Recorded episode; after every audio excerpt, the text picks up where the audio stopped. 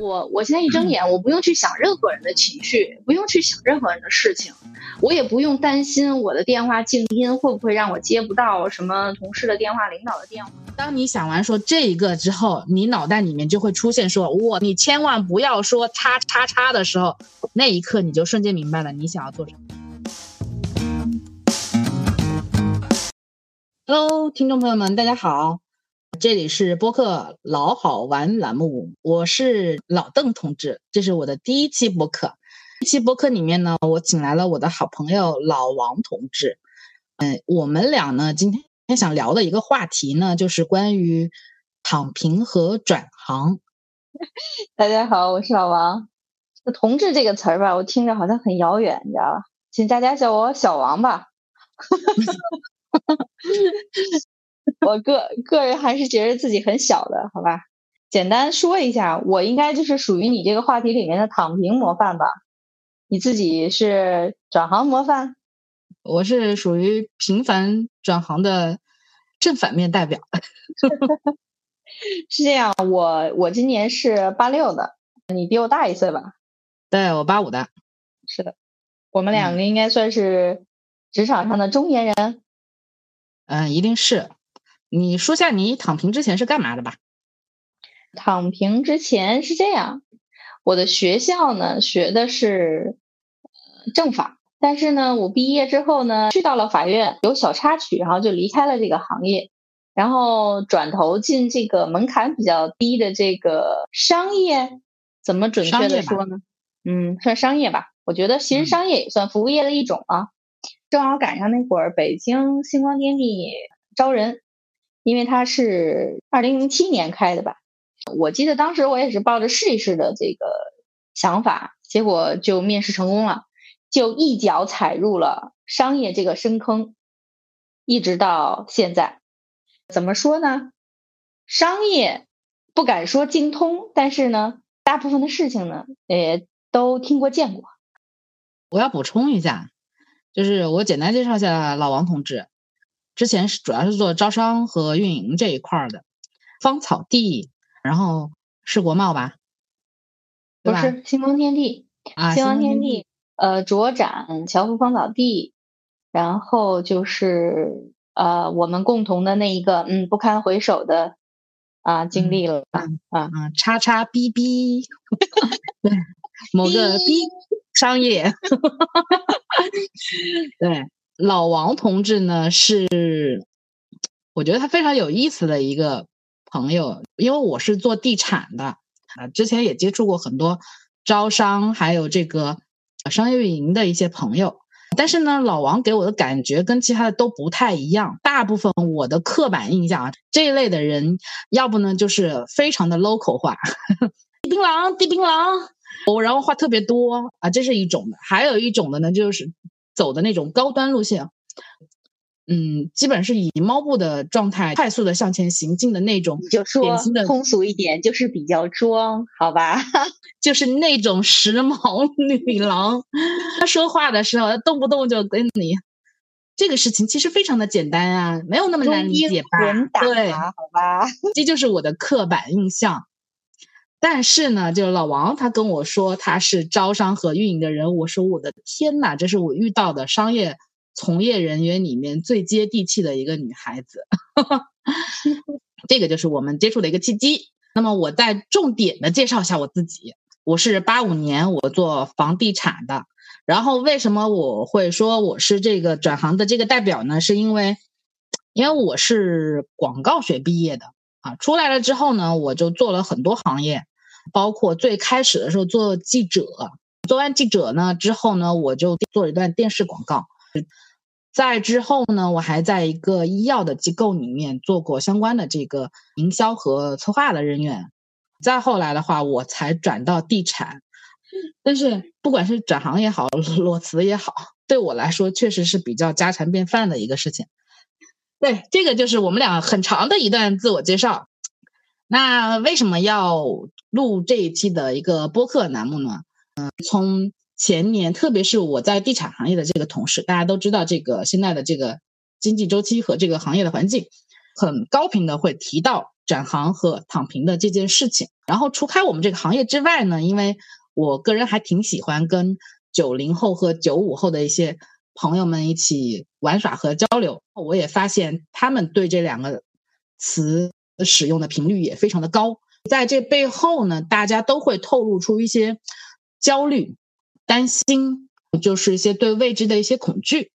所以我觉得在这样子的一个环境下呢，我们是作为一个实践者，来跟大家聊一聊，我们在这个过程里面曾经都做过一些什么样的事情，可能会需要大家有一些什么样的物质或者精神方面的一些准备嘛，就是，嗯，对对，然后以及我们也想告诉大家这件事情呢，可能没有大家想的那么理想化，当然也没有大家想的那么可怕，所以呢，哦，我觉得。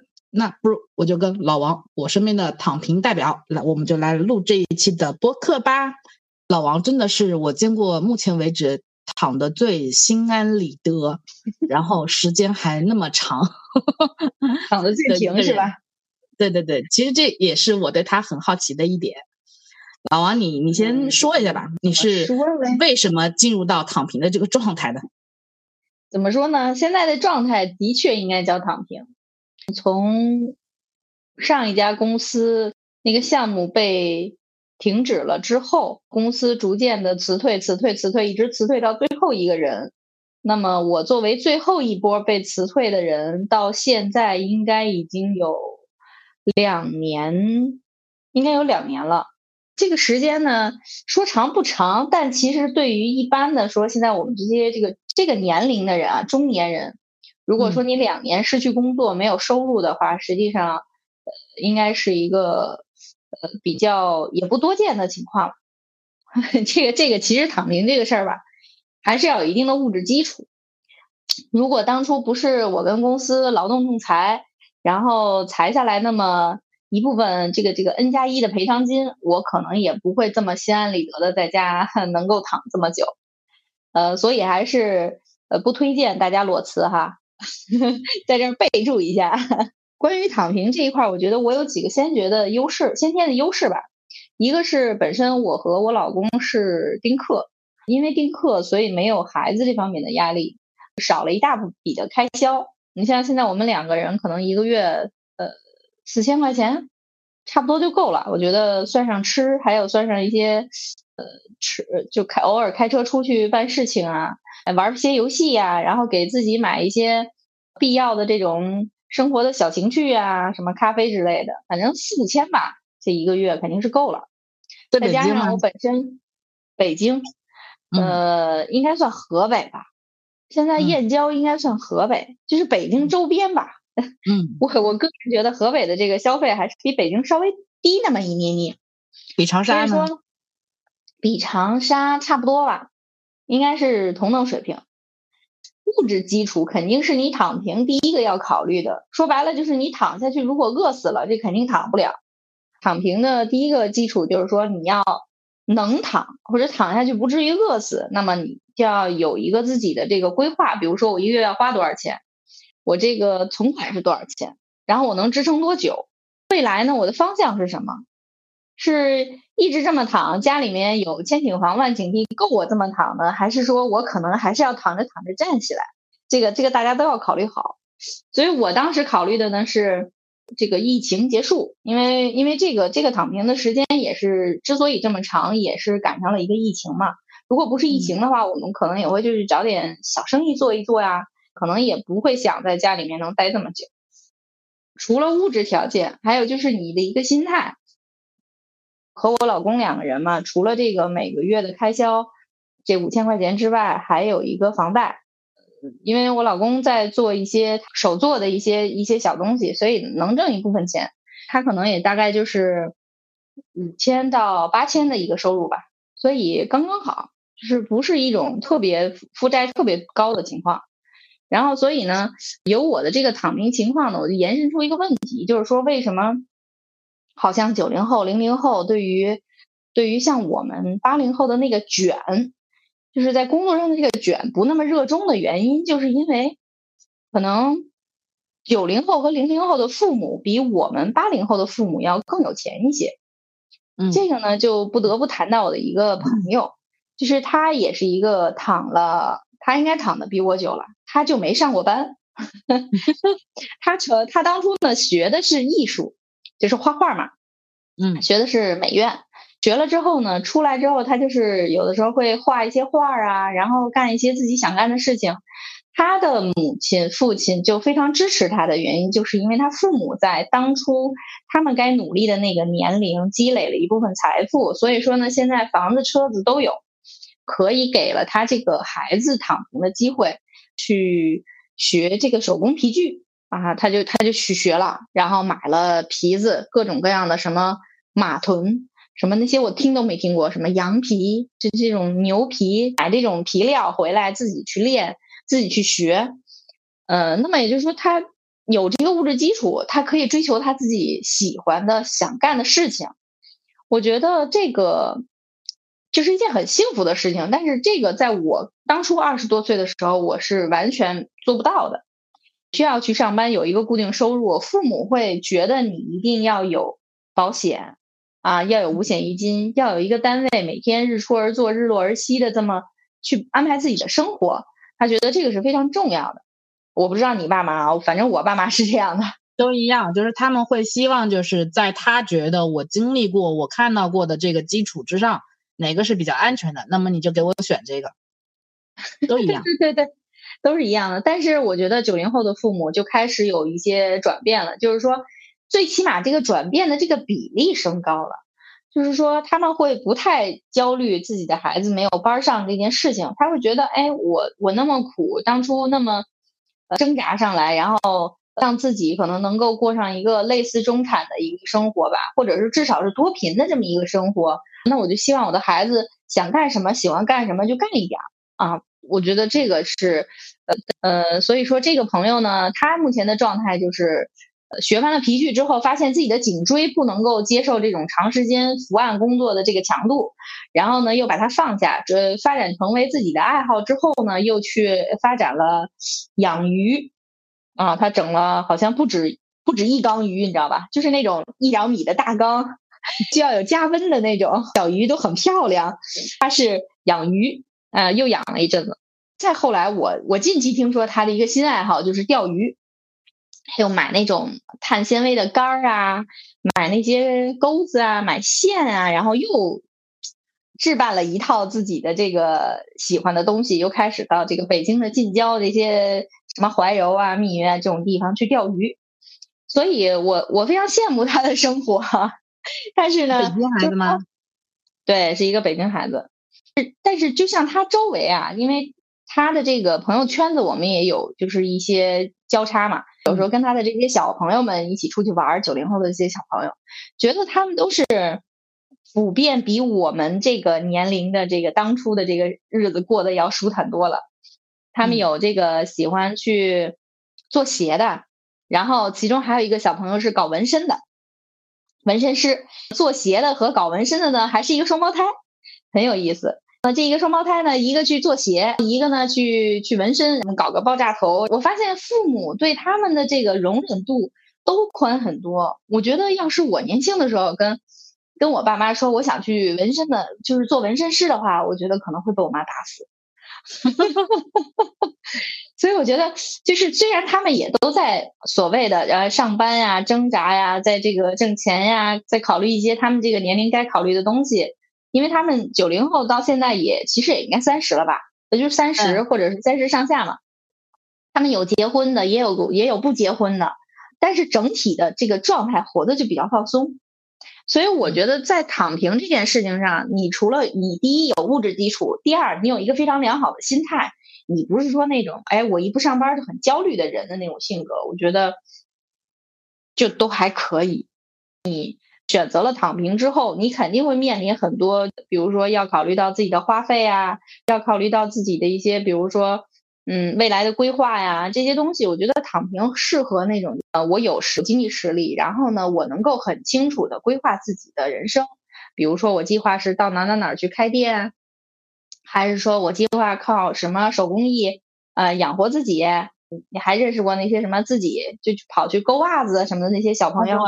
嗯，有有一个勾袜子对，那个是怎那是怎么回事来着？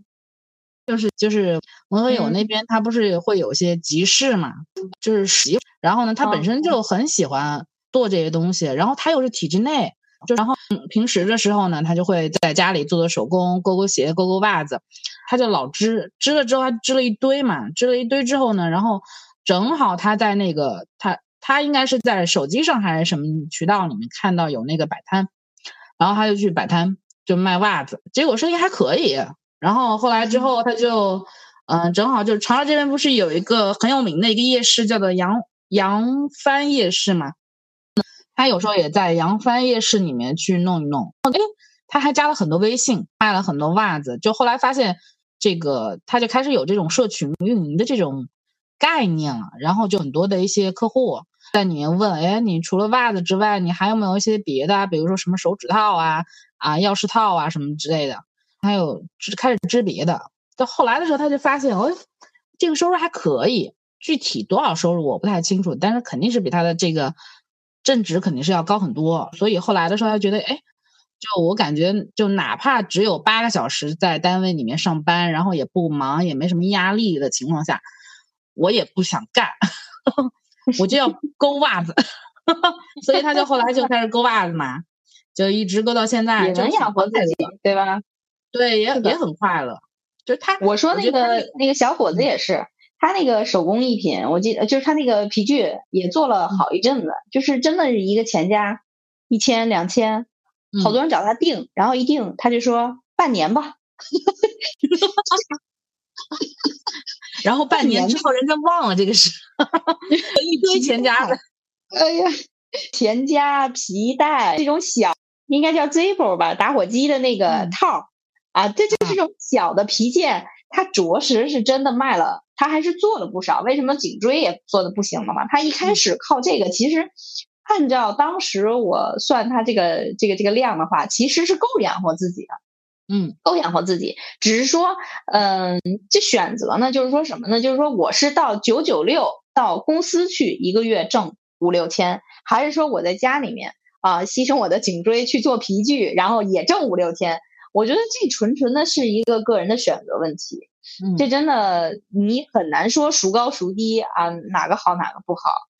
他们之前做那个鞋的那个孩子，也是因为是可能是觉得挣的不太多，然后也是买了一堆 鞋楦儿。我看家里面一排那个架子上面全是鞋楦儿，你知道，应该叫就是那个压花皮鞋，你知道吧？就是那嗯种英伦风格的。做那一双鞋也要很久，你知道吗？也是谁一跟他买，然后说买一个啊，等吧。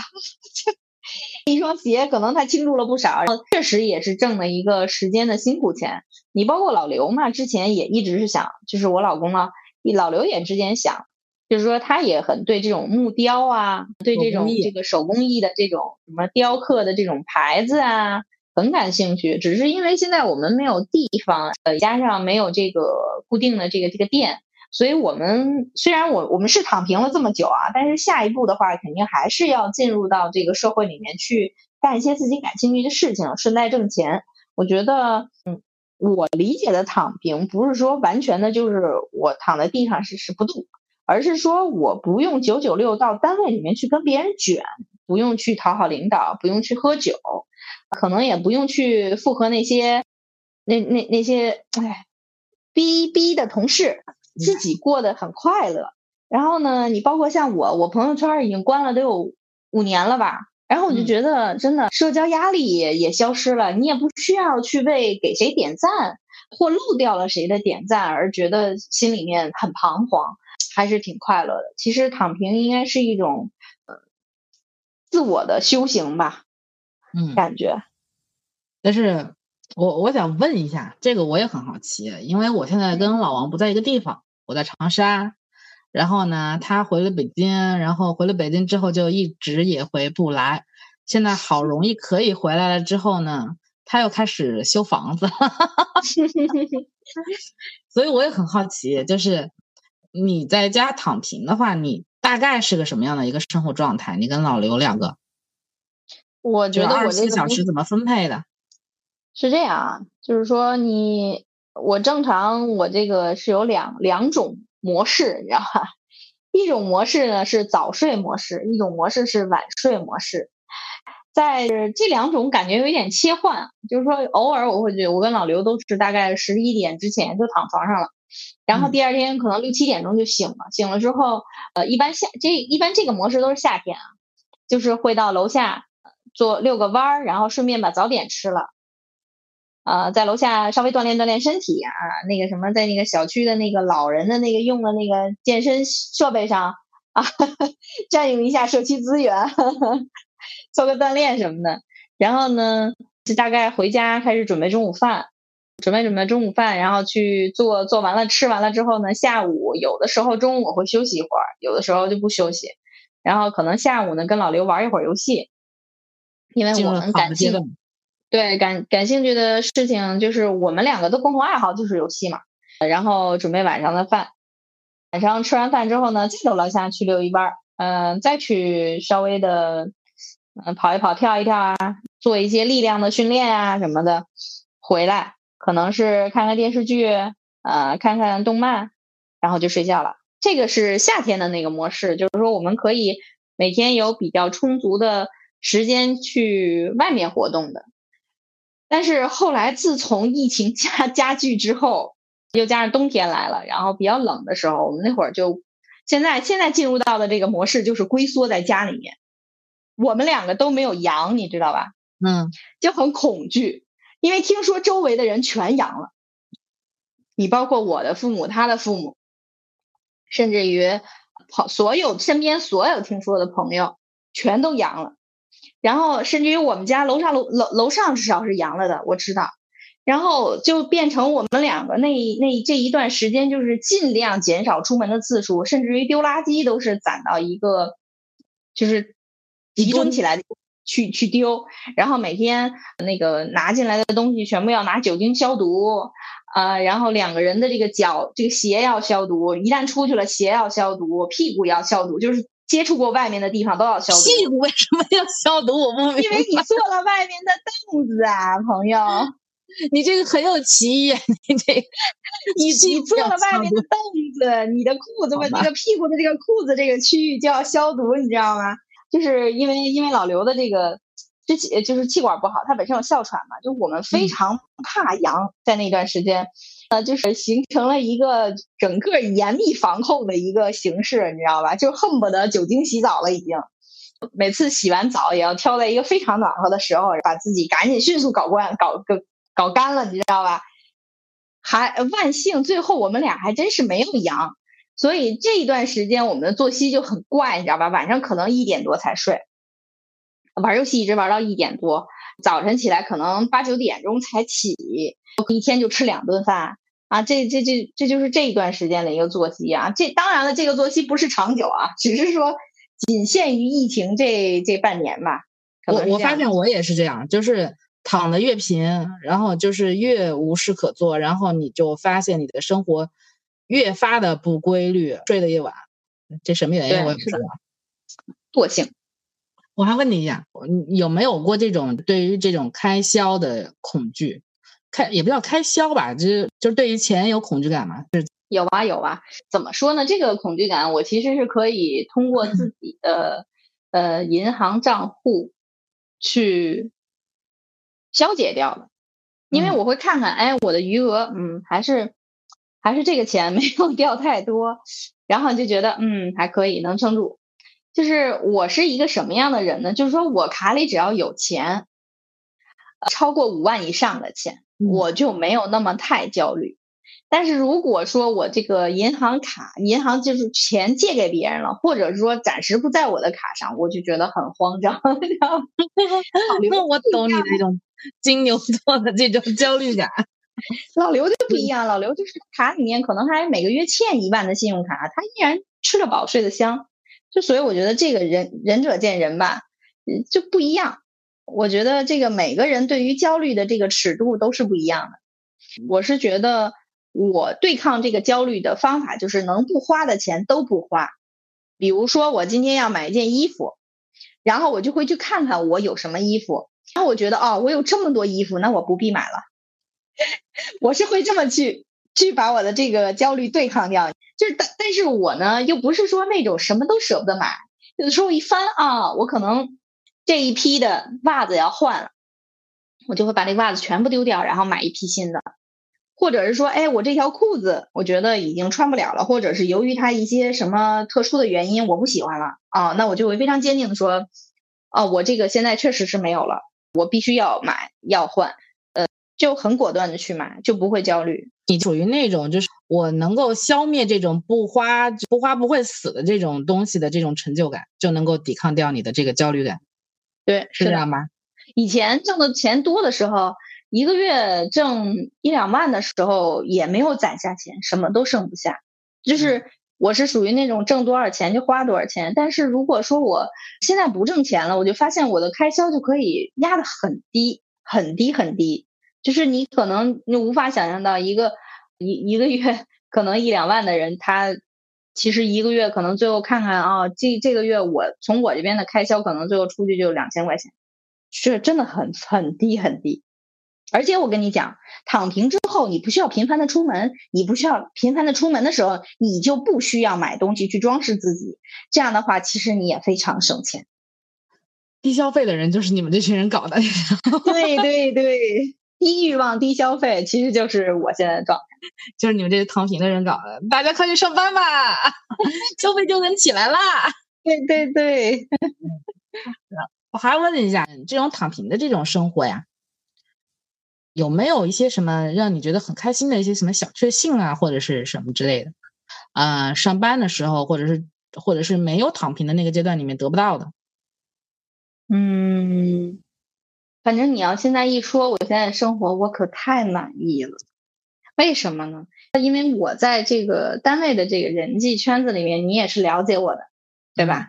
我是一个比较八面玲珑的人，我是比较希望跟每个人的关系都搞得还不错，就是我还是会有比较多的负担啊，就像啊，跟这个也还可以，跟那个还可以，跟这个也也要有一些什么比较畅畅通的这个交流渠道，就是会考虑和照顾到别人的想法的这个东西会比较多，因为我共情能力其实稍微有一点过了，这种过了呢，嗯，对，就是。你能够感受到别人的尴尬、别人的痛苦和别人的这个不爽，然后呢，这个到自己身上之后，其实是多余的负担。嗯嗯。那么自从这个这个脱离职场之后，你就会发现啊，你对呃你对领导的那一份儿，然后对平行的这，还有对自己手下的这些小朋友的这些人情分往，全部都割舍之后，你会觉得非常的轻松。我其实。马上要离职那会儿，就是那个公司要解解体那会儿，其实已经是比较焦虑了，焦虑到有的时候睡不着觉，就是你也说不清，其实没有什么很发愁的事情，就是那种悬而未决，就知道这个公司要黄了。因为在我之前已经辞退了很多波的同事嘛，然后我那一会儿其实我知道辞不到我头上，但是我依然会为。很多人的这个当时的境遇而感到惋惜，或者是觉得不甘、愤怒。对对，不甘、愤怒，还有这些，我觉得是啊，因为长沙这边的维权的观念是比较弱的。对，嗯，所以说感觉大家干了四五年，然后最终公司也没怎么赔钱，甚至于还去克扣年终奖这种。其实我是，哎，我是觉得真的 太欺负人了。虽然我自己是通过劳动仲裁的手段去把这些钱要回来了，但是我依然觉得，就是说，在这个过程中，我觉得我其实甚至于希望赶紧辞我，你知道吧？就是赶紧辞退我，让我把这件事情终结掉，解决，对，解决掉，然后就是这些重压就就不存在了。其实这些重压不是说别人给我的，是其实是自己背负的。所以我一直觉得人是这样的，就是。通过你自己去选择，你有什么样的情绪背负，你要什么样的人生。所以说，我觉得躺平这个事情呢，给我最好的一点就是说，我知道人也可以活得这么轻松。就是说，你每天，我我现在一睁眼，我不用去想任何人的情绪，不用去想任何人的事情，我也不用担心我的电话静音会不会让我接不到什么同事的电话、领导的电话或者很重要的事情。我就可以非常自在的安排我自己的生活。自己，对，就是一种极大的减负，精神上的极大减负。所以说，这个是其实是我躺平之后就是最大的一个收获。你知道这个我想跟你说什么吗？就是老王在那个阶段里面的一些状态和包括他说个说到，就是说他在工作里面的那种负担感，就是我是在后面的时候我能够理解的。你你开始的时候在那段时间跟公司拉扯的这段时间里面，然后我我能够明显的感觉到你的变化，因为其实你不是一个变化很很外显的一个人，就是我，但是呢，我发现在。因为你在跟公司拉扯的那段时间里面，我们也有约见面嘛，就但是虽然说频率可能没那么高，但是还是有见面，就会对这个变化就感觉特别明显。虽然可能就没有那种表情或者不耐烦的那种感觉，但是你同时也感觉到我们中间的这个交流的链接是明显是断了或者是弱了，就是你是没有听或者是没有仔细听，就是你的心不在这，就是不在跟我们对，就是不是在跟我交流的那个状态里面。我是能感觉到的，就包括刚刚你说到说你在上班的时候，会觉得就是很有压力、很有负担。这为什么？因为你是一个非常聪明的人，然后呢，你也很通透。就大家有什么，而且你的想法很多，你会很很笃定的给别人答案，而不是给别人一些似是而非的道理。所以会有很多人去跟你交流。找你问意见，对吧？或者是跟你发泄情绪什么之类的。其实我是在很多年之后，我突然发现这是什么呢？就是这种交流其实就是能量的一种传递。大家会发现你在这一块能量特别特别足，然后我在这块是弱的。我在跟你交流的这个过程，你的能量是在不断的传导给对方的，所以你的能量其实在在丧失。我这个东西好像你看起来我只是在说话而已，我只是在聊天。啊，我只是在动脑子而已，但实际上其实这个非常的耗元神，然后也非常的耗能量。你说的这个耗能量，在我的这个感觉上，最终我得到了一个答案，就是我其实帮不了任何人。我最终的这种从最开始很积极的去给别人建议的这个阶段，一直到后来，你发现我可能有一点内敛，或者是有一些话说不太透，对，克制。然后这个实际上是我发现，我不管怎么去传达给别人我的想法和我的判断，那么我发现到最后其实都帮不到别人。这个是我最后非常无奈的一件事情。就包括我很多时候、很多时刻，我当下那个时候意识到了一些问题。我当我想去跟你说或帮助你什么去做决定的时候，后来我发现我其实是干涉过多了。然后因为我。不能够帮你做所有的决定，而且呢，你也不一定能够理解这个决定意味着什么。包括你当初的当初你离开我们共同的那家公司的时候，我都是有这样的，就是当时有有这样的痛苦，就是觉得为什么我帮不了别人？就是虽然我明白了，我也想帮，但是最终我发现我没帮成，或者是说这个结果在我的这个认知里面是不好的。那么我就会觉得很懊恼、很痛苦，呃，最终演变成一个我现在不太愿意主动去给别人去出建议，出很像当初我跟你一起在在一起一个单位的时候去给你那种很确定的建议，我现在已经基本上不再不再做了。嗯，就是我现在通常一定追到头上问的朋友，我都是给别人选择，就是我会告诉你，你这么做，你可能会得到什么，失去什么。那么你那么做，你也可能会得到什么，失去什么？具体你想怎么做，你自己选。嗯嗯，对，一个演变，其实就是认知和操作能力的一个悬殊。你没有达到同样的这个认知，或者说你操作能力擅长的点其实不一样，他理解不了，他也没法做。每个人的性格也不一样，选择不一样。对，所以我这你肯定最有发言权了。你转行转了这么多回，你每一次的选择肯定都是不一样。对，我理解你的躺平是什么？其实是一个修复的一个时机，因为这前面的几年里面，我我以旁观者的一个角度来看啊，就实际上你其实做了非常多的，就是消耗自身能量，但是能量的爆发，对，但是可能没有得到特别多的这种正正面的这种回馈，就是你缺乏能量的输入。所以我觉得我觉得我们那个项目黄了，就是对我最大的 能量最大的否定。你想，我一个北京的商业圈混得好好的人，跑到长沙，远去长沙一千多公里去做一个项目，做了六年多，最后回到北京，几乎我所有的朋友问的时候，就是这个项目黄了，黄了。懂吗？就是这种感觉，就是甚至于我，甚至于觉得这个朋友看我的眼神就是怎么你搞黄的吗？我太懂了，因为我平常的时候也是这样，你知道吗？就是 一提到那家公司，我就啊，B B 公司吗？我没有什么可说的，机密。哎哎，改天我们可以专门开一期去讲这个 B B 公司，真的可以的，太有东西我有这个想法，非常有趣又很无奈的一个奇葩职业生涯。说完这个老王的这个躺平，我也说下我的这个，说说你那些光辉的转行历史吧。转行的历史看起来就是旅程很多，但是在就是别人看起来说，我天呐，你是跳跳蛙吗？你怎么跳？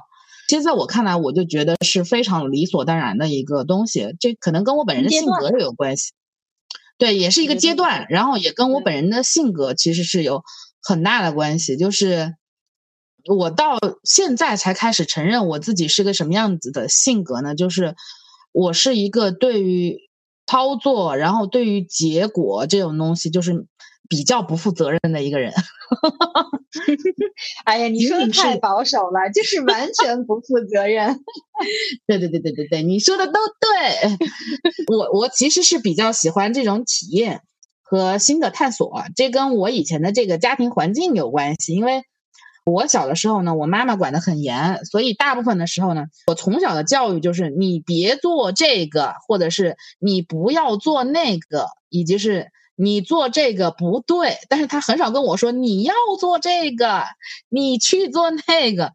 我小时候的这种体验非常的匮乏，导致我长大之后就会有一种报复性的，就是我要体验这个世界的每一寸角落，所以我就会非常喜欢那种新的体验。这个给我带来的，我觉得其实不是坏处啊，就是不是说我原生家庭的这个我妈带给我的伤害，不是这个，我觉得是我妈带给我一个非常好的体验。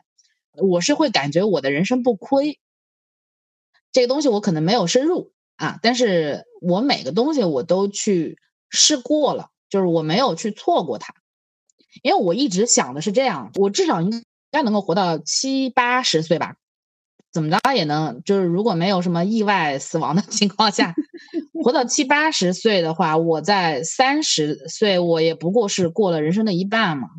我这一半，我我还我还是比很多人，就是一出来之后就做同一个工种，甚至说同一家公司，我觉得我就值太多了。我有很多的新的体验。我说下我的这个转行的这个过程吧。首先呢，我是学的广告学，当时选广告学还有一个很重要的原因，因为它不要考不要考数学。我高中学的是理科，其实我那时候选语文学的很好，但是我也我也学的理。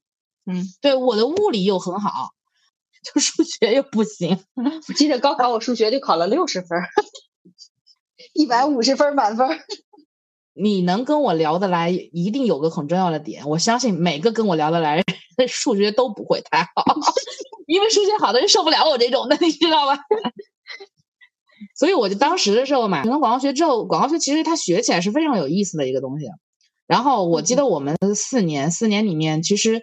差不多有两年的时间都在实习，然后两年的时间在上课，所以你有大把的时间去做相应的这个社会实践。那实习的时候，你因为你没有压力呀，第一个你还你还可以回学校拿毕业证啊，然后你还可以去考研啊，你也还可以参加校招啊，最重要的是你父母还在养着你啊，所以这个这两年的时间里面，就我觉得他就对我的这个转行产生了非常大的影响。一开始的时候，我是去了一家这个 TVC 公司做那个电视广告，其中还发生了一件非常有意思的一个事情。最开始做的是广告文案嘛，我做了一个脚本，当时的一个类似于像同城网站。我记得我们当时的总监是说你非常的有天赋。那篇稿子就是定下来之后，我们开始安排做相应的这个拍摄的这个策划的时候，结果没多久，那个公司就说不跟我们合作了，因为刚刚进入那家公司，我也不知道他具体的流程啊、招标这些什么东西，反正就听老板娘说说不跟我们合作了。然后，但是老板娘想办法就拿到了他们的那个本子，结果那个本子就是我的那个本子，你知道吗？他只是改了一些最基础的东西，就这件事情对我的影响就比较的大。我就说哦，原来这个行业里面，其实你觉得你花了很多的精力什么之类，它其实就这么着，就它就突然一下变得在不是你的了，是吗？对，不是你的了。后面我又做了一系列的这种什么男逼，然后装逼 这种相关呀，你还不如说出来呢。就是那个年代在地方台做的这种广告，其中我也做了几个品牌的。我还在那个时候学了运镜，你知道吗？就那个时候学了运镜，就是我发现，就你的文案分分分钟就变成人的了呀，你就你就觉得，嗯，算，我还是学学别的吧。我还记得我们当时的那个，嗯，拍摄老师和后期老师是同一个小公司嘛，就是 胖胖的。然后我就跟他学了一下怎么拍摄，也挺好玩，你知道吗？是学完了之后就转行了吗？对，学学完了之后，我就觉得，嗯。我说就这么些呀，然后当然还看了几个明星，你知道吗？我首选当时的时候，我因为我们老师推荐了很多就还不错的那种广告公司，包括现在的那种就是国内的一些 Four A 啊什么的，我没去。我选的这个专门做 TVC 的呢，就是初中就是可以看到明星，这个我觉得很有意思。但是就是见了明星之后，发现哇，明星也长痘啊，原来，哇，明星原来这么瘦啊，原来。就发现啊，嗯，那就这样。哎呀，不过如此，可以转行了，是吧？就也也倒不是第一次转行的时候呢，也不是说也不是说我主动的转行，是当时的时候，我们就是我们那个专业的一个老师唐老师啊，唐老师人非常好。我那时候其实也没为老师做什么，表现也不抢眼，就是一个学习成绩非常一般的学习委员，帮我介绍了一份很好的工作，就在报社里面去做实习记者。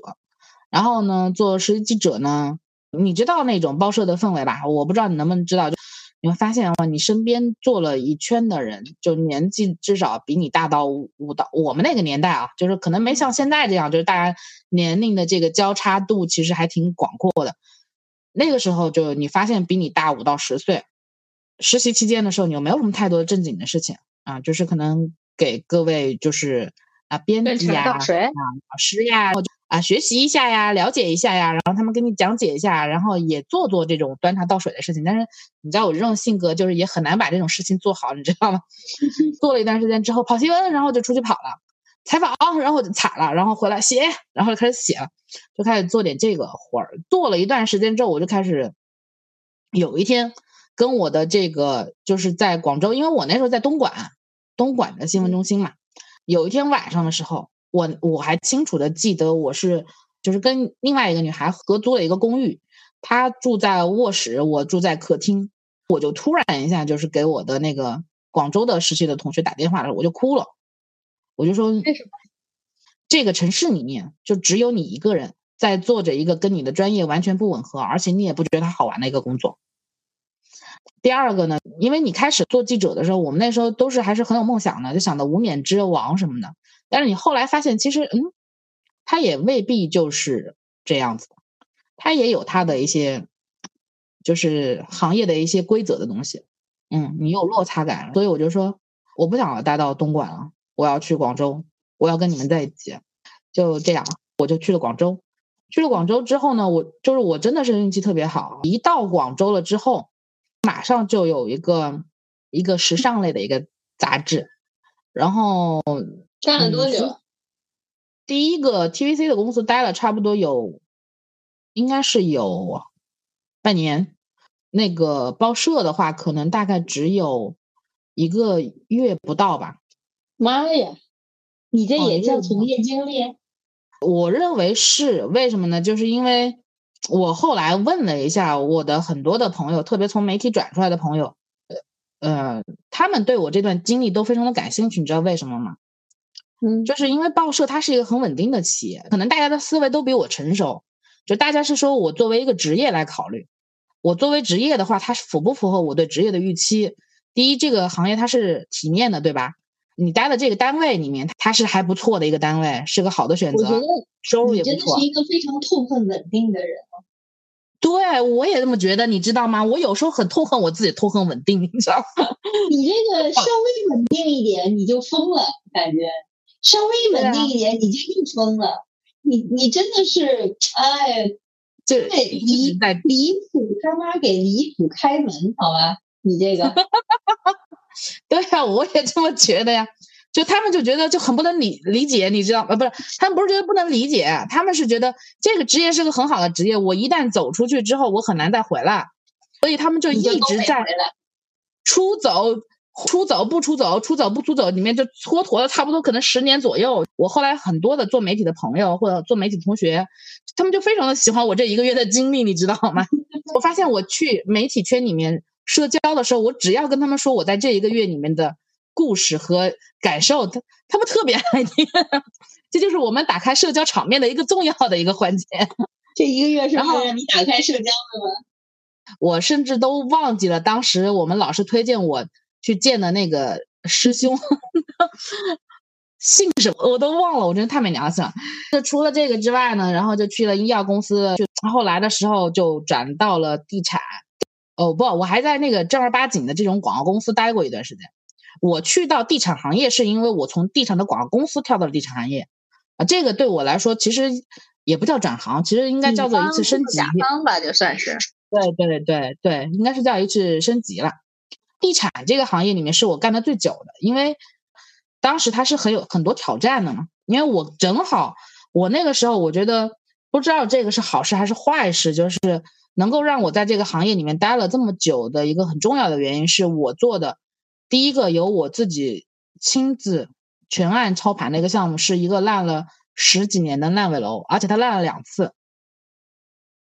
你你就可想而知，中间之前还卖过的很多业主经常过来炒事，然后你还得再卖。这个老板就是后来接盘的，也是这个老板，你知道吧？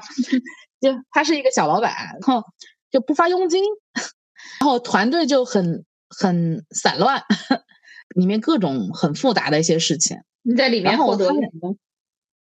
就我居然搞定了，就是我也不不能说我搞定了，就是我居然幸存了下来，而且把这个项目卖完了，你知道吧？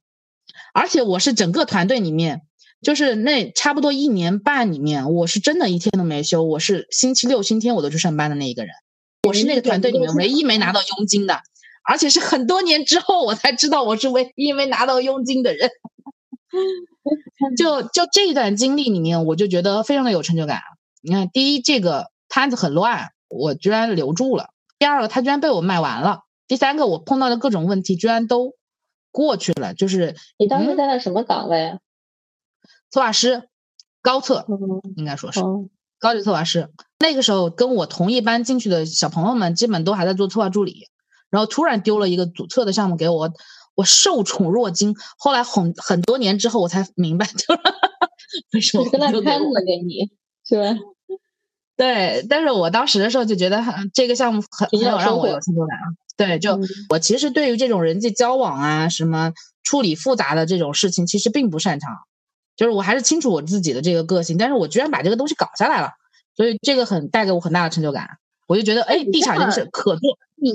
你们这么你这么转行，那你到现在还在想要转行，那你你到底是什么一股子精神头支撑着你呢？就因为我其实没什么精神头，我纯粹就是因为不想稳定。不，我对地产这个行业我已经不感兴趣了。就真的是，你说如果说几年前我说我我要转行，我不想做这个事情了，我要做别的事情。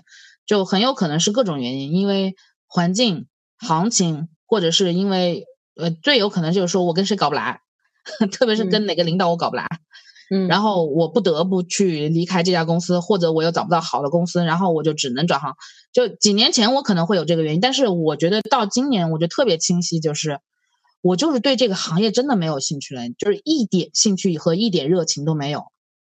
就你不你不会想着说这个事情我要把它。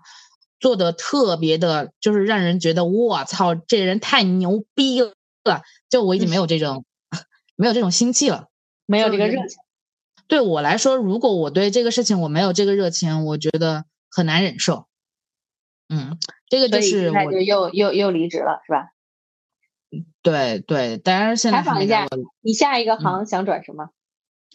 在你将近四十岁高龄的时候，你想转哪一行？我其实没想的特别清楚，但是我觉得我还是会做相关的这种顾问呐，或者咨询啊，或者品牌之类的吧，跟我的这个岗位比较接近，但是可能不是同一个行业。当然，就是包括我现在做这个播客，我觉得也很有意思啊。就是如果这个播客，我觉得我能坚持出来的话，说不定我就把它当成一个行业，也也未可知啊。就我觉得它非常有趣。就我，你你记得我跟你说过一句话吗？就是当我这半年成为一个重度的播客用户之后，我感觉播客这个这个门类上面写了我老邓的名字。你记得我跟你说的这么一句话吗？就是你不觉得他很适合我吗？就是像我这种又爱说又絮絮叨叨的，又有很多想表达的一些故事啊，然后又很喜欢听别人的故事的一个人。然后我就觉得，我觉得播客这个有点，就是我我的这个浅显的认知啊，感觉更像一种，对于我来说啊，我不知道对于别人是什么。我觉得对于我来说，更像一种类似于语音日记，就是不用写下来，然后记录自己一段时间的这种心路历程。上一个让我有这种感觉的还是 QQ 签名。你暴露了年龄了，我不用暴露啊，我上来就已经自曝年龄了呀。我觉得对我们这种中年女性来讲的话，确实它比较像是一个就是很好用的一个技术性的道具。但是对于有些人来说，比如说像我老公这种，他可能就是拿来我听来主要是用来跟人家吹牛逼，比如他可能就会听商业类的呀、汽车类的呀、新能源类的呀，或者财经之类的，他。他可能就是老老刘就不一样了，老刘听这个估计就是为了睡前五分钟，跟老郭是一样的用处是吗？对对对，我这个转行吧，就是说的挺有趣，但是其实我是付出了代价的。嗯，我不希望说我给大家传递你每一步都付出了血泪的代价，对对，非常多。我肉眼所见的这几次，你哪次没有代价？就我就很好奇，你这么频繁的转行，在这种经济又不是太富裕的情况下，你没有焦虑过吗？其实有啊，你你看，我们之前的时候，我们合伙干一个呃 B B 事的时候，你都见识过我人性当中最丑恶的一面了，你难道不知道吗？我有多么的焦虑或者是困窘吗？肯定是有，而且这个前期的这个频度其实很高。一方面，你就会发现，怎么说呢，是一个衡量，就是我们做很多选择的时候都是一个衡量嘛。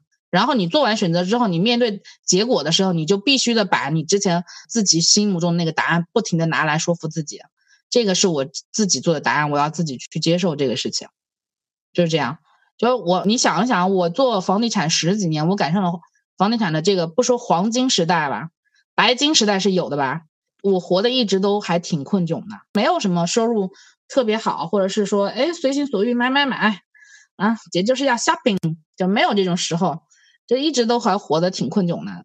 特别是你转行的前两年，我以前觉得说你要进入到一个行业里面的话，其实有一年或者是半年的时间就够了。后来我发现不是，至少要两。说改行穷三年嘛。嗯，对，那那就说明我这个人天赋还可以，你知道吗？就两年头头两年的时候，你就会面临着，就是你的时间，你感觉在大把的浪费，你没有办法去平衡你的这个经济条件，你没办法平衡你的生活，而且你之前的那个职业角色会不停的拉扯你，包括你身边的人会不停的说，你回来吧，你回来吧，你到什么样的一个状态里面来吧。就包括我这十十多年做地产的里面，就我跳出来一点点，可能又回来了；跳出来一点点，之前的这个角色会不停的去拉扯你。这这其实为什么拉扯？是迫于生计吗？这个是肯定的，不用说，因为你不可能说你做哪一行立马就开始挣钱。我没有这个财运。你的家人，包括你的父母，还有你的现实情况，就我有一天在买那个白菜，买那个娃娃菜，娃娃菜不是有那种小兜小兜的吗？小兜小兜的大概就是八块钱吧，三把，还有那个大白菜，大白菜的话是两块钱一斤。我那时候困窘到什么程度呢？就是我先把那大白菜先去超市里面先那个秤上面先先打了价，称完了之后六块八啊，然后我一看，诶，八块，嗯，大白菜 就是新书就是大概一块二左右的样子，就你明明就是想吃那个小那个小娃娃菜啊，就是会困窘到这种程度。嗯，再有一个的话，你的这个新的身份它是不确定的，因为你不确定你的未来是怎么样的，所以你就没法确定说，哎，我就以这个为生了啊，以后我可能就是一个广告人了，或者我就是一个生意人了，我就是个媒体人了。你没办法确定你这个新的身份的时候，你旧有的那个身份就一定会不停的从各个方面说，哎，回来吧，回来吧，回来吧，回来吧。然后你又想，哎，我到底是要满足？我以前的这种身边人的期待呢，或者是他们的一些需求呢，还是说我要满足我自己的，还是我要去完善我自己的人生？这个其实好像听起来感觉很形而上，但是实际上其实非常拉扯。这个思想过程，我觉得才是最痛苦的。就经济对我来说，可能说因为我穷了这么多年，就觉得也还好，但这个是真的是比较痛苦的一个事情。但所以转行需谨慎呀。但是我觉得也很有趣，我还要说一个我在转行里面的一个收获是什么吧？就是大部分的人会觉得我转行的话就是腾，突然一下有个大的很大的一个转变，对不对？就大部分就觉得啊，我有一个新的一个角色、新的行业、新的身份了。我觉得，我觉得所有的转行应该都是蓄谋已久吧？不，我觉得不是蓄谋已久，我觉得它是什么呢？A、B、C、D 你都会去尝试了之后，你慢慢的确定说。这个我真做不了，那个我不适应啊，我只能选这个。就是比如当你不确定的时候，你是不是要抛弃旧有的身份，拿住新的身份的时候，我觉得你可以用这样的一个方式。什么方式呢？就是你假设你的对面有一个上帝，他在跟你讲说：“老邓，接下来你的人生里面就要开始进入到二选一的这个环节。我作为上帝，我来告诉你。”你应该选择的是这一个。当你想完说这一个之后，你脑袋里面就会出现说：“我操，你千万不要说叉叉叉的时候，那一刻你就瞬间明白了你想要做什么。”对我有很多次都是通过这样就决定，是不是很很玄学？就决定所以说主是不是还要继续？所以说主不在乎。对对，你其实自己就会给自己做好这个决定，而且你会给自己所有的决定里面。把整套的逻辑约定好，包括你会跟别人讲，或者说你会跟自己讲，就是这一套逻辑。你甚至说会把这个故事把它放大，就比如说你说我本身的时候在做什么，做什么，做什么。但是有一天有一个人他跟我说了这么一番话，突然一下让我豁然开朗啊，然后这个事情让我促使我做了最后的这个决定。我不知道是不是我感觉啊。你无法体会，但是我发现我身边，包括我自己在转行的时候，会经常跟人说到类似的话。后来我就在想，为什么会说到这个？其实就是大家会说，我做了这个决定之后，不见得说我原来的这个圈子或者我原来的这个生活里面的人，他能够认可你的新的身份，你自己觉得的新的身份。那么你会需要这样子的一个东西，第一个就是坚定自己，第二个去说服别人。就是你会通过这样的一个故事，或者或者这样的一个逻辑，是不是很有趣？我为什么这么说呢？因为就是像你说的这些啊，就是你是这很复杂的这个心理过程，在我的这个生命里面，似乎好像从来不存在过。我有的时候就很笃定啊，对，因为我做决定可能就需要很短的时间，而且我完全不在乎别人怎么想。就是我在这一方面，我又完全不在乎别人怎么想，就是。我是很极端的一个人，我会对别人询问我的事情很纠结，但是对我自己的事情我从来不纠结。就是你看，你不受人影响，对我完全不。所以你说这种什么，呃，虚拟一个上帝，然后问他选这个还是选那个，在我的世界里面从来没有发生过，从来都是哦，我明白了，我要干这个，然后就去干了，然后说哦，我明白了，我要去干这个，就像我当初高考一样，考失败了，就是那个答题卡不是填串了吗？那个理综那个分数一下下来之后，就我妈问我要不要复读，我说不复读，考一个年限最短的大专，我要上班。我们几乎我这么大的事情，我跟我妈的对话只有这样一次。嗯，我没有做过任何纠结，我就说了我要这么做，然后我妈可能也知道，我我这个也不太可能会改变或怎么样，所以她就那行吗？那就听你的。就所以，我我是一个从来不纠结的事情人，所以说你说的这种这个在转行里面的纠结，我觉得真的是太难以理解了，怎么会有这么纠结的事情？对我的任何一次转行，它从来都不是清晰的，就是就是它一定是说经过一个前后反复、前后反复之后，然后它像剥那个洋葱一样，就慢慢的你才能够把它剥开，才能找到。这就可能包括我说话也是，我得要说好多好多之后，我才能明确的说出，哎，我要表达的那个意思，就是这样。嗯，是的，是的，人跟人之间差别还是很大。而且我觉得你是完全可以不受人影响，但我不行，我太容易受人影响了。你想一想，就我看一本书，我看到一个特别有趣的话，我就我就必须得哦，太有趣了，这个我要跟人家分享。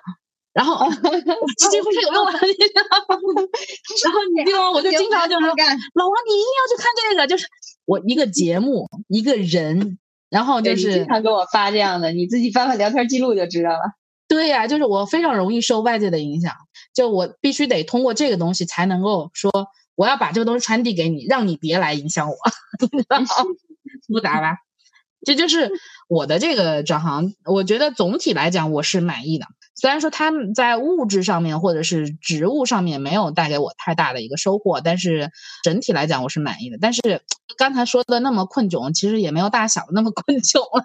为了一块儿，我还是有过高高收入的时候，然后也有过还不错的这个职务。你形容的太谦虚了，其实你的职位、你的你的薪水，你在这个。情况没有你说的那么差，只是说你你现在在用一种 修辞方式，我觉得，呃，因为因为你有孩子吧，所以你可能在这个很多事情上需要纠结的点更多，也有可能。嗯，对对对，因为现在确实要需要考虑小孩儿，因为小孩儿真是销金窟吧。这是我们两个另外一个比较重要的一个一个区别。区别是，嗯，因为老王是个丁克，我是有一个闺女。这就是我们之间的差异，所担负的责任不一样。我觉得，如果我要是有孩子的那种的话，我肯定也不会像这样，就是说真的是低低欲望、低消费的，然后在家躺着。我觉得可能也躺不住，你知道吗？经济上可能也不允许。是的，我觉得总结下来就是说，你想要躺平也好，想要转行也好，其实我觉得没有那么多正确答案，也没有那么多说你这个选择是对是错。还是那个话，你做了 A 选择，那么你就要承受 A 选择的结果；你做了 B 选择，你就要有 B 选择的结果。我我最讨厌的一类人就是说，你明明选了 A，然后但是你想要 B 的结果。嗯，我觉得这种人每一次跟我就是去谈话、去求助我的时候，我是最无语。就是你明明做了 A 那样的事情，你为什么想要心底里面想要它有 B 的结果？这个我。非常的不理解，所以我觉得，作为我们一个将近就是三十多快四十的这么一个老阿姨的这个中年少女，不是现在已经开始有人叫我老阿姨了，你知道吗？太可怕了。呃，这个稳妥的观点呢，就是说你可以做任何你想做的事情，包括躺平，包括转行。那么你在此之前，你一定要做好你的心理建设。就像你刚才说的，你说就是说，你当时的形容是说，你可能觉得还是有收获或者怎么样。我的观点就是说，你不要后悔，不要觉得我当初选错了。我觉得这个是非常要不得的。就是说，你无论做了哪个选择，你在之后的明天的自己都要告诉自己，就是说我做的是我想要的选择，我不管它是对是错，那么它引起了什么样的结果，我接受。因为怎么怎么选都是你的一辈子，我觉得不要后悔就可以了。嗯，没错。我觉得还有一个东西，就是你可能这一部分少一点点，我可能这一部分就现在如果我转行的时候，它会占一个很大的比例，就是关于家庭和家人对于这件事情的反应和看法，因为你没办法生活在一起啊，你不可能独立，对，对，所以这个你你们家老刘是。怎么去看待你的躺平？因为他也呃，他 不是，是因为他一直在躺啊。他从我们结婚之后的一年半，一直到今天他他他是他先躺下去的，你知道吧？就是因为他已经一一直都没有在上班了，他自己靠自己之前的一些客户啊，还有他自己做的一些手工艺啊，然后包括他跟之前我说做皮具那个孩子的一些一些这个经营啊，他们做微商啊，就是这一类的这些东西，包括茶具什么茶叶呀这些，他自己反正他靠这些朋友买的这些东西，他能够养活自己啊。他其实其实不叫，他就是自由职业嘛，这就是他应该算是自由职业，但其实他的他的这个花费和他的挣的钱肯定是不对等的，就是说他肯定是花的多挣少。我们呢，就是说我可能挣的多一点儿，然后他可能稍微花的多一点儿，就是达到一个平衡。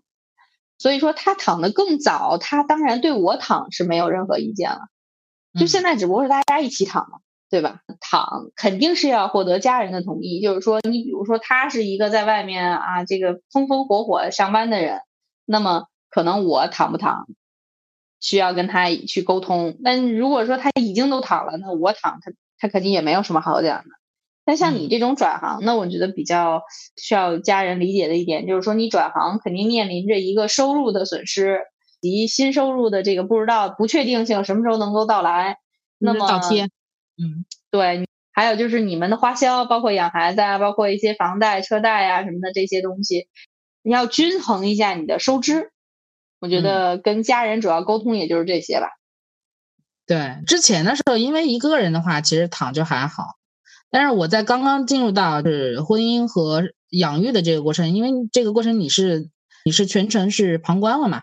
嗯嗯，对我那时候其实还是觉得自己好像不需要去跟谁交代什么，但是后来的时候我发现不是，呃，老李同志他确实是负担了这个就是家里的绝大部分，就他要上班，然后有收入去维持家里的运转，同时他可能就是说我下了班精力还要大面积的去铺在这个家庭里面，因为我那时候基本上就是哎，我继续干我自己的活嘛那种，所以他那时候。承担的压力会比较多，然后那个时候我们俩也是我们吵架比较频繁的时候，对。但是我觉得可能当时的时候我不能理解，但是我后来想一想，其实他是不错的，挺有担当的，他是不错的。就那种情绪下，如果说我换了他的话，可能我一样也会出现这种情况。所以我在今年决定要转行的时候，我是盘过我自己手头上有有多少现金，然后多少积蓄，我能够确保说。对对，我我大概算过，就是说我应该在一到两年之内，我不需要去用到它的。就虽然说我不见得说能够给他分担他太多的压力和负担，我可以承担得了自己，包括一些可能家里面的一些基础的一些开销，这个我是能够负担的。所以我觉得我到这个年纪，正好是我准备活到七十五岁左右的时候，我活到一半，那么我。对这个工作，就是我觉得是已经走到头的时候，我可以去尝试下其他的行业。正好现在的这个环境不是特别好啊，大家都说啊，别创业，别离职，别怎么的什么的。你我就不，我就要，对吧？哦，就是我，所以我就把这个东西跟我妈说了一声。她说：“你是喝酒了吗？”所以我觉得这个很有意思，因为我对接下来的这一到两年的生活，只要我不是猛花。能够保证这个经济无虞的情况下，那么我的这个心态建设我就做的比较好的，我不再像之前那样就特别迷茫，我要一点点去去试啊或者怎么样。我觉得我有一个相对比较清晰的规划，就是前半年我可能就在家把孩子的一些学习啊什么东西弄好的情况下，大概我会给自己留到五到六个小时。第一步我要做什么，第二步我要做什么，那每一步。每个尝试我大概会留多少时间？这个里面我允许自己花多少钱？当你要转行也好，要躺平也好，我们俩其实都反复的在这里面去强调了一件事情，就是不要让你的收入就是太窘迫。你可以裸辞啊，你也可以直接躺平，但是你对你手头上有多少钱一定要有个预期。第二个就是。你的这个心态一定要有一个认的心态。我不管最后得到什么样的一个结果，我都要觉得说这个东西是我自己做出的选择。我当初是为了什么做这个选择？嗯，所以我是认这个结果的。要买单。这个呢是，对，要为这个买单。这个呢，就是我们两个人关于这个躺平和转行这件事情的一些现身说法啦。那么，感谢大家接受我这个非常不标准的湖南普通话。感谢老王同志，就是用他标准的京腔，给我们的这段小播客啊，给我的这个香谱拉了分啊，这就是我们俩。嗯，哎，你要感谢啥？感谢你邀请我参加这么啊有含金量的一个谈话，好吧？好的，接下来我还会有第二个我觉得很有意思的一期。也是和我们的老王同志，请我们的听众朋友们期待吧，谢谢大家，拜拜，拜拜。